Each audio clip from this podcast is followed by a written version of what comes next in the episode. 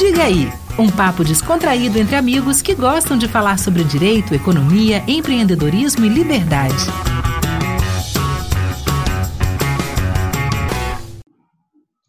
Fala galera do podcast Diga aí, tudo bem? Marcelo Mendonça aqui para mais um episódio com Francisco Machado.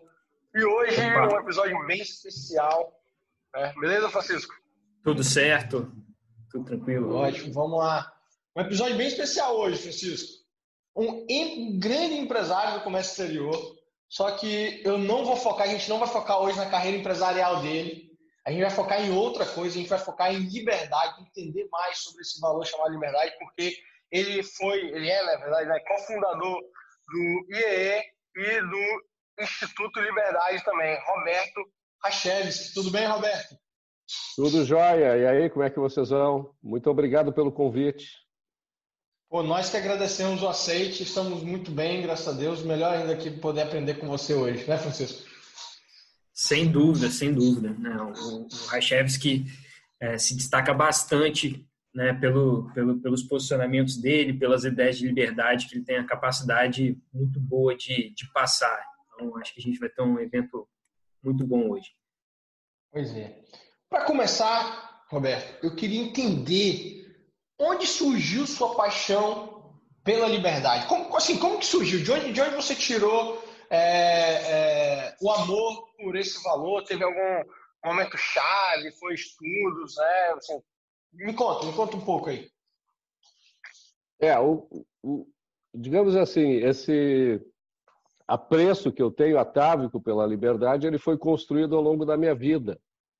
E eu costumo dizer que desde pequenininho, né, quando os meus pais me ensinaram que a gente não devia pegar o que é dos outros sem consentimento e também não bater nos amiguinhos sem justificativa, né? É, isso são valores que eu aprendi em casa com os meus pais. É, nós é, sempre eles sempre atuaram no ramo de comércio varejista, né? Então todo comerciante ele tende a ter um apreço pela liberdade é, maior do que as outras atividades normalmente, tá? É, mas isso não, obviamente não ficou só por aí, né? Eu um momento marcante na minha vida que me fez eh, ter maior interesse a respeito dessas ideias aconteceu quando eu tinha 13 anos. Eu estudava no Colégio Israelita Brasileiro, aqui em Porto Alegre. Na época era ginásio, né? É, primário, ginásio científico, né? Uhum. Quem não sabe.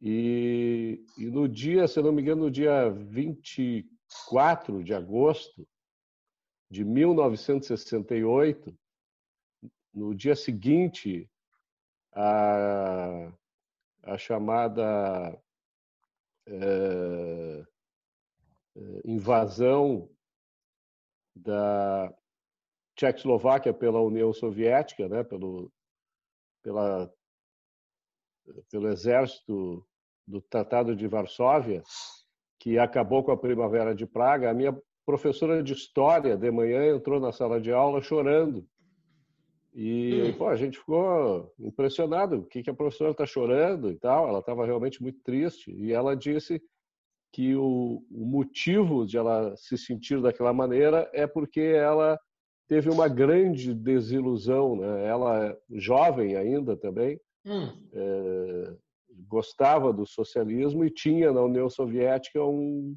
uma referência. Né? Quando a União Soviética acabou com a Primavera de Praga, que era um movimento eh, que buscava libertar a Tchecoslováquia do jugo uhum. dos do soviéticos, eh, e foi abafado na época, eh, ela realmente então sofreu esse, esse baque e nos transmitiu essas informações com muito sentimento. A partir daquele momento eu fui ler eu sempre gostei muito de ler, né? Certo. Primeiro, o que, o que, que seria exatamente a União Soviética, o socialismo? É, é, quais eram as alternativas, no caso do capitalismo, Estados Unidos e tal, porque se vivia em plena Guerra Sim. Fria, né? Era inevitável essa comparação. E, e a partir daí eu realmente comecei a entender um pouco mais dessa, dessa questão. Mais tarde. E quais é... leituras te marcaram né, nessa época? Que deram esse, esse estalo, essa compreensão? Ah, naquela época a gente lia enciclopédia né? britânica, Barça.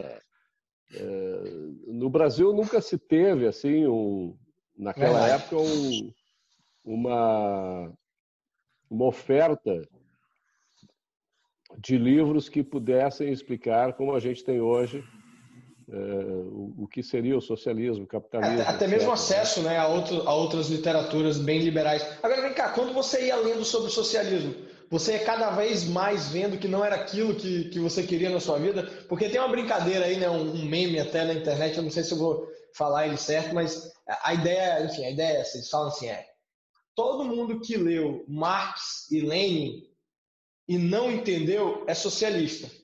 Quem entendeu é liberal. É. Não, eu, eu costumo dizer, uma vez eu escrevi para o Student for Liberty, eles fizeram uma pesquisa e me perguntaram quais os cinco livros que eu recomendaria, né? Claro que Boa. isso não aconteceu lá com 13 anos, né? mas, uhum. mas sim hoje.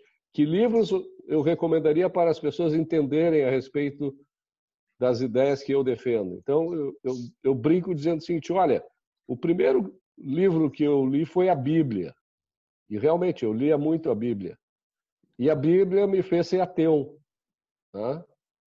Eu também li o Capital. E o Capital me, me fez ser cada vez mais, mais, mais capitalista. Né? Então, é importante você conhecer uh, as ideias de todos os aspectos para poder fazer.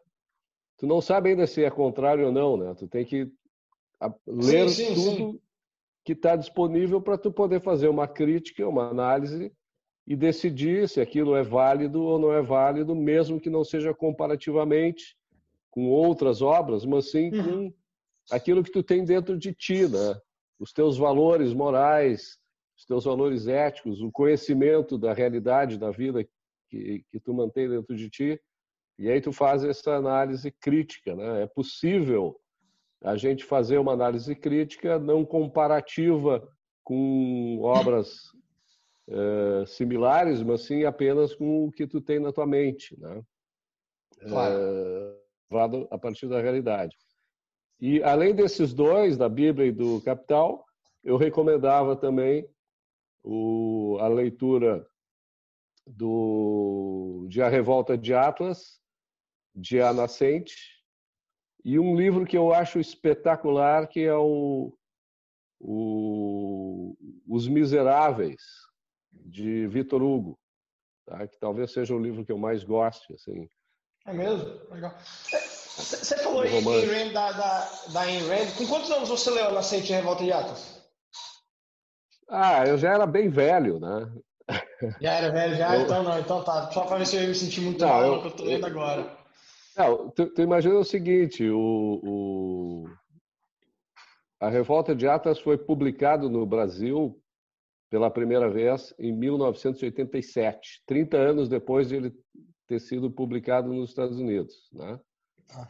É, então, 87, eu tinha 32 anos. Tá? Na verdade, foi em, em fevereiro de 88. Eu lembro que eu estava de férias uh, em Jurerê, lá em Santa Catarina, num carnaval daqueles que choveu todos os dias. Então eu fechei no quarto e li em quatro, cinco dias as 1.200 páginas do livro. E, e realmente é um livro denso, um livro. É, é muito muito. Cansativo, intenso, muitas vezes. Intenso, né? É, ele é. é.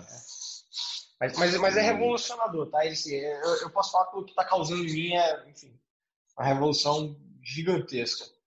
É, eu, acho que ele, aí, eu acho que ele é revelador, né? Antes de ser revolucionário, ele é revelador. É verdade. Revelador, é verdade. Verdade. É, de fato, ele, ele né, acaba trazendo clareza sobre conceitos de coisas que a gente evita falar muitas vezes, como, por exemplo, o egoísmo. Né? Um, um livro que, que traz o egoísmo como uma virtude, né? mas não, não qualquer egoísmo, né? não aquele egoísmo tóxico que, que os políticos se utilizam para atender aquele alto interesse, o alto interesse de enriquecer à custa dos outros, de se reeleger como um plano, como um objetivo por si mesmo, à custa dos outros, dos pagadores de impostos, da população, mas sim aquele egoísmo racional, né, onde eu procuro é.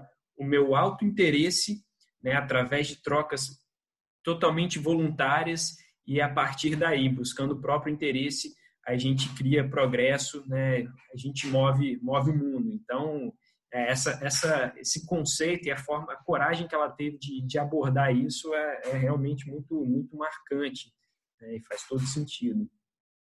É, Como você encara, Roberto, o egoísmo racional na, na, no mundo hoje? Assim, a, até mesmo a possibilidade de a gente mostrar como esse é um valor tão importante para, enfim, criar valor e trazer mais prosperidade e tal. É, o, o egoísmo racional, ele, o egoísmo, de um modo geral, ele é um, uma necessidade existencial, né? Quer dizer, nós devemos ser os primeiros a procurar atender o nosso autointeresse, porque como nós precisamos agir em nosso favor para continuarmos existindo eh, na Terra, né? enquanto a gente existe, a gente tem que agir para se manter, para eh, buscar saúde, eh, felicidade, enfim. Então, é, é uma necessidade existencial tu defender o teu, o teu interesse, tá? E é claro que a racionalidade entra nessa, nessa conceituação a partir do momento em que tu sabe que tu precisa, para obter a tua felicidade, agir olhando o teu autointeresse no longo prazo e também necessariamente sem agredir as outras pessoas. Né? Tu não ah. pode buscar o teu uh, a tua satisfação sacrificando os demais. Quer dizer, isso seria altruísmo, na realidade. Né? Eh, uhum. Exato. E, e, e aí é, uma, as é a compreensão que a gente tem. Né? Uma má compreensão da, da palavra egoísmo. Quando a gente fala isso no cenário brasileiro, né, automaticamente as pessoas já pensam naquele egoísmo como aquilo vou fazer de tudo para o meu interesse, atropelando todo mundo que tem pela frente. Mas não é bem assim, né? É, é, não é, não é. Eu, eu não diria que é uma incompreensão. Eu não diria que é uma incompreensão. Eu diria que é uma visão pervertida de, de uma virtude necessária, né? Porque quando tu fala em egoísmo, todo mundo já pensa é, que tu vai colocar o teu interesse acima dos outros. Uhum. E é isso exato, que as exato. pessoas não, não aceitam. Né? Não, é, não é incompreensão propriamente, mas sim entender que tu colocar o teu interesse acima dos outros é imoral, é, é um pecado, né? para usar um termo mais religioso. É... Pois é. Até porque toda a parte de religião e toda a parte, assim, toda a parte de. Uh, como a gente, assim, a grande maioria das famílias acaba ensinando, é sempre não pensar no outro, cuida do outro, faz pelo outro, deixando de ter, é, por exemplo, pais como os seus. Às vezes, muitas vezes, fala assim: ó, primeiro você tem que pensar em você, né? É, na questão da sua defesa, como mencionou e tal. Então, eu acho que é, essa imagina... também com Pode falar. Tu imagina, Marcelo, eu falei que desde criança eu me sinto um liberal, né? Fui, fui educado dessa maneira. É, o exemplo que eu dou quando eu palestro a respeito dessa questão do egoísmo é, é quando as crianças, por exemplo, estão no parquinho brincando e vem um amiguinho lá e, e quer pegar um brinquedo que, que tu está utilizando e, e, o pai ou a mãe dizem meu filho, dá o brinquedo para ele, não seja egoísta, que coisa feia. É. Né? Quer dizer, a criança ela é estimulada desde pequeno para ser um altruísta, para colocar o interesse alheio sobre o seu. Né? E aí isso vai massacrando o ego da, da de cada um, né? E, e, e, essa repressão, inclusive, faz com que a ação individual na busca da autossatisfação, do autointeresse, acaba se pervertendo, né? Porque a pessoa, quando vai defender o seu interesse e tem isso carregado no seu subconsciente, de que aquilo é feio, é errado, né? É, ela entra em contradição. E aí os conflitos surgem, emergem, e as relações pessoais acabam também eh, sendo deterioradas, digamos assim, a partir disso. Perfeito. Perfeito. E aí isso tudo, é, Roberto, eu acho que tá, já que a gente pegou aí muito nesse lado do egoísmo nacional, do objetivismo da Ayn eu acho que está muito ligado também a, a, eu não sei se o termo correto é falar é incapacidade ou, ou falta de, de interesse em compreender a racionalidade, né? É, eu me considero hoje um, uma pessoa muito mais racional do que anos atrás, pelos estudos que a gente vem fazendo no Líderes da Manhã, no BF Academy, enfim. É, isso me dá uma compreensão né, muito melhor da minha razão de ser.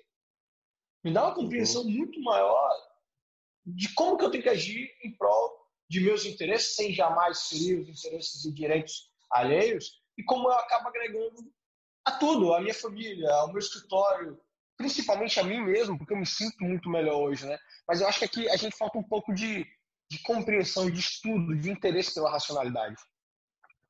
É, sem dúvida alguma. Eu diria Vamos assim, eu vou provocar um pouco, tá, com essa, essa Vai, afirmativa. É, nós não podemos ser mais ou menos racionais, tá? Nós somos racionais, ponto. Sim. O que nós temos é usarmos mais ou menos a razão, tá? É, nós somos racionais, não, não, importa. Tem uns que usam mais a razão, claro. tem outros que não usam. Tem uns que conseguem focar melhor no, nos problemas, né? Focar é exatamente tu, tu direcionar a tua atenção, o teu raciocínio uh, para compreender a, as questões que se apresentam à tua frente, né? sejam elas uh, concretas, né? baseadas na realidade, ou sejam elas uh, psicoepistemológicas, digamos assim, as coisas uhum. é, relativas à tua própria consciência, né?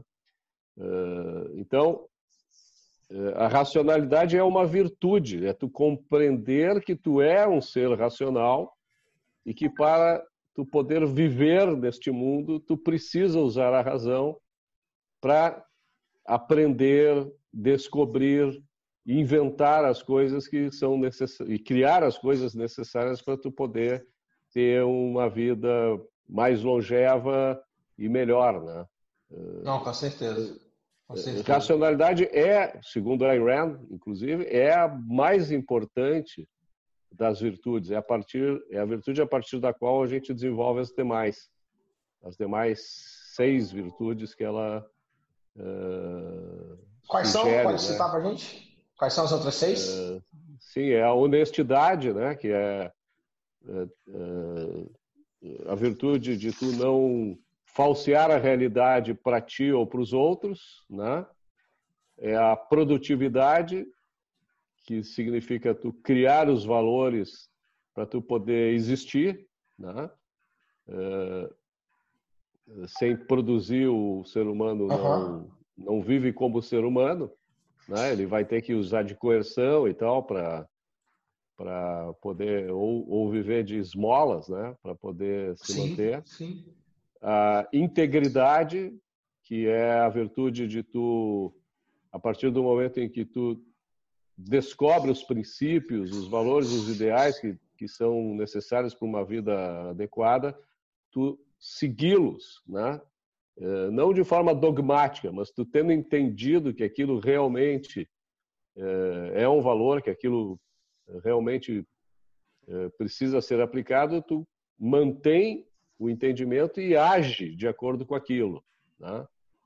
É, o outro é independência, no sentido de tu não sacrificar os outros para existir. Né? Claro que isso não se aplica à criança, né? A criança ela é dependente, né? Mas A partir uhum. do momento que tu te torna um adulto, ou mesmo antes, tu criar os valores para tu poder que vão te manter nessa vida e também a independência intelectual, quer dizer, tu não agir como um robô, como um, um submisso intelectual, né? mas sim é, tu examinar aquilo que, que é necessário para a gente entender a realidade é, com a tua própria mente, né? e não simplesmente seguindo dogmas, ídolos, líderes é, de forma uhum. cega, né? sem usar o teu tua capacidade de raciocínio própria, né? As, as outras duas são a justiça, que é o, o simples fato de tu reconhecer o mérito das coisas e das pessoas, quer dizer, o valor que cada um tem. Uhum. Né? E, por último, o orgulho, que é o, o sentimento que a gente experimenta quando descobre, percebe que cada dia que passa a gente melhora moralmente com os nossos pensamentos e as nossas ações. Eu ia só dizer que orgulho não é ah. arrogância nem soberba, né? Como muita gente pensa. Ah, aquele cara é muito orgulhoso, não sei o quê. Uh, não é, não é isso. É orgulho, claro. orgulho no sentido de tu, de tu uh, uh, merecer a felicidade que tu adquire a cada dia. Tá? Claro, aquilo que você conquistou. Legal. Então a gente tem a racionalidade como uma virtude mãe e a gente tem integridade, independência, orgulho, honestidade, produtividade e justiça. Pô, aí, não podia, é, aí, a gente, né, a gente todo, podia todo, terminar essa fase melhor. É, não, mas todos esses valores interessantes que eles são voltados né, para o indivíduo, né? E, indivíduo. de fato, para Ayn Rand, né, o, o, propósito do indivíduo é buscar a própria felicidade. Né, e muitas vezes isso é criam criam-se empecilhos políticos para isso, é. né, na medida em que, em que governos começam a ditar ao indivíduo o que, é. que ele deve fazer e a forma como ele deve se comportar. Né? E surge aquela frase que a menor minoria do mundo é o indivíduo. Né? Ele sempre vai ficar ali indefeso é. perante uma, uma maioria. Eu só queria conectar com, é com uma, uma pergunta final aqui para essa, essa primeira etapa, que é o seguinte, é, no modelo, por exemplo, hoje a gente tem um modelo democrático, né, que via de regra é muito melhor do que do que uma ditadura. Mas mesmo modelos democráticos há uma crítica muito grande na medida em que 51% da população conseguem ditar e tirar o direito das outras 49%. Como num modelo político eu consigo proteger né, essa, menor minoria do mundo, o indivíduo, né, das amarras da, da maioria que dita os rumos? Bom, em primeiro lugar, eu, eu acho que não existe é, dicotomia necessária entre democracia e ditadura. Tá? É, numa democracia, tu pode ter uma ditadura. É a ah. ditadura da maioria, né? como tu mesmo disseste. Então, é, o que, o que é, democracia é um sistema de escolha, tá? É um processo no qual um determinado grupo de pessoas vai escolher o que fazer. Eu costumo dar o seguinte exemplo a respeito disso, para separar o que é a democracia eh, vinculada a um sistema liberal e o que é a democracia que a gente conhece hoje. Né? Aqui no Brasil, por exemplo, que é essa social-democracia, né? ou a democracia socialista, né? É, imagina nós três aqui, a gente resolve sair para jantar, tá? E a gente põe em votação qual é o restaurante que a gente vai. Né? E vocês dois escolhem um e eu digo, não, eu quero ir em outro. No socialismo, ou na, numa democracia é, autoritária, onde a maioria decide, é, vocês vão me obrigar a ir com, com, com vocês para o restaurante que vocês escolheram, né? Eu não posso, eu não tenho o direito de dizer, não, vão vocês, eu não vou, tá? É, pior, quando vocês me obrigam aí, eu chego lá e eu não quero comer, eu ainda vou ter que pagar a conta Nós vamos dividir os três a conta. Eu não vou poder escolher o que eu quero, eu não vou poder me isentar de pagar a conta de vocês, né? Enquanto que numa democracia liberal a gente diria não, nós vamos é, é tudo uma sugestão, né? Aquele restaurante é uma sugestão. Eu disse tá bom, então eu vou lá, mas eu não vou comer. Aí cada um paga a sua conta. Né? Claro. Né? É, o que, o que acontece é o seguinte: a democracia, ela, como o poder da maioria, acaba se tornando a tirania da maioria. Né? E é óbvio que ou isso é feito fisicamente é, na sociedade, né? quando a, se uma horda de pessoas é maior do que as minorias, elas impõem, através do uso da força, aquilo que elas querem. Num sistema mediado pelo governo dessas decisões, os políticos eles usam exatamente isso, quer dizer, a quantidade de votos que os coloca lá e depois a quantidade de votos que eles têm por outorga para escolher determinadas coisas acaba sendo eh, transformado numa imposição para todos. Né? Como é que a gente limita a democracia autoritária? Através do reconhecimento de que nós, indivíduos, temos direitos individuais inalienáveis. Né? Ou seja, claro. é, vocês decidam o que quiserem, só não podem decidir sobre a minha vida, a minha liberdade, a minha propriedade e como eu vou buscar a minha felicidade. Tá? Bacana. A gente é... volta aí para a ideia do contrato social de John Locke, por exemplo, né? no sentido de que não, não necessariamente, as pessoas não... reconhecem que elas saem de um estado de natureza para ir algo para algo melhor, mas extremamente limitado, que preserve minha propriedade e minha individualidade. Tudo que o governo fizer além disso, ele está tá entrando num estado de guerra comigo. Seria mais ou menos essa ideia? É, eu, eu na realidade não, não concordo com essa questão assim do contrato social. Né? O contrato social é uma coisa que impossível uma ficção. de tu implementar, é uma ficção. Né? Eu não assinei contrato nenhum. Eu, eu sei que eu, eu sou dono da minha vida, tá? Eu sei que a minha vida me pertence, que eu quero dar significância para ela, que os propósitos que a partir do momento em que eu realizá-los me tornarão felizes, eu sei quais são, e eu não quero ninguém interferindo nisso. Né? Uhum. É um direito que eu tenho de viver a minha vida como eu entendo. E é um direito que eu tenho de pensar e agir como eu vou transformar na minha a minha vida naquilo, naquele sonho, naquele propósito de felicidade que eu imagino. Né? Então, a questão para mim é muito simples. É, é como se a gente vivesse sozinhos, onde a gente pudesse fazer aquilo que a gente quer, é. tá? no exercício da liberdade. Porém, como nós vivemos em sociedade, esse direito que eu tenho como se eu tivesse sozinho de agir como eu bem uhum. entendo, construir o que eu quero, usufruir do que eu construir uh, e ser feliz com isso, ele se mantém intacto, né? porque liberdade nada mais é do que ausência de coerção, ou seja, claro. eu tenho que viver em sociedade como se eu tivesse sozinho, sendo livre, sendo capaz de produzir Não, aquilo que realmente vai me ser, vai, vai Não, ser a, fruto da minha felicidade, né? fonte da minha é, felicidade. Olha só, Francisco, como a gente se estendeu na parte aqui ah, da liberdade, democracia, eu vou, eu vou cortar um pedaço do nosso podcast que eu vou para aquele que eu já vou botar logo o Roberto na parede aqui com aquela brincadeira das duas perguntas, tá? Vou, vou, vou hum. pular o modelo anterior.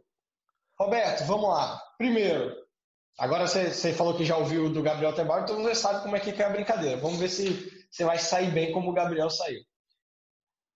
Grêmio ou Inter? Grêmio. Fácil, é campeão agora, em cima do Inter, show de bola. Parlamentarismo ou presidencialismo? Presidencialismo. Mises ou Friedman? Mises. Essa é muito fácil. Isolamento ou imunização de rebanho? Imunização de rebanho. Agora, essa aqui, tem mais uma face aqui, tem mais uma face aqui. Nos Estados Unidos, Partido Republicano ou Democrata? Republicano. Tá, foi fácil. Francisco, vamos, vamos para a parte boa agora? Para pegar ele? Claro. Vamos ver. Bora. vamos lá. PT ou PSOL? Pessoal. Tem que escolher. Pessoal, escolheu fácil. Também, eu também iria fácil aqui nessa aqui. E nessa aqui? Wesley Mount ou Jim Taggart? Como é que é?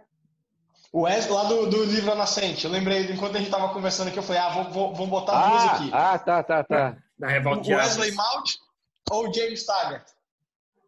Isso é do livro A Revolta de Atlas, não é da Nascente. Isso. Isso. Oh, desculpa, da Revolta de Atlas, isso. Qual dos dois? James Taggart. James Taggart. E Francisco Danconia ou Hank Reardon? Francisco Danconia. Pô, eu sou muito fã do Reardon, eu gosto muito dele. Agora, para finalizar, já que você falou muito desses dois livros aqui, A Nascente ou Revolta de Atlas? A Nascente. Pô, agora, agora que eu tenho que ler mesmo, que eu estou finalizando a Revolta de Atlas. Roberto, muito obrigado. Foi fácil, foi muito mais fácil que o Gabriel. Não... Francisco, a gente não conseguiu colocar ele na, na, na Berlinda, não. Pois é, como é que vocês vão botar aí o... Tem, tem que botar umas perguntas difíceis. Essas aí foram fáceis. Tá vendo? Molezinha. Não, vamos ter que fazer uma parte 2 aí depois, só com esse bate-bola, para ver se a gente consegue colocar o Roberto em algumas dificuldades. Mas eu acho que ele não tem dificuldade de responder, porque ele tem os valores que fazem ele é, sempre né, trazer uma racionalidade muito forte nas respostas. É, é só tu criar uma hierarquia, né? Tu cria uma hierarquia e tu, e tu enquadra essas questões, esses dilemas, né? De acordo com a tua hierarquia de valores, é fácil de tu responder. Exato. Perfeito. Roberto, muito obrigado, muito mesmo. Foi muito bacana. É, cada vez mais aprendendo toda vez que a gente conversa. Muito obrigado Sim, mesmo. Muito obrigado, Roberto. Acho engrandeceu bastante. Eu agradeço a vocês, Diga aí, um papo descontraído entre amigos que gostam de falar sobre direito, economia, empreendedorismo e liberdade.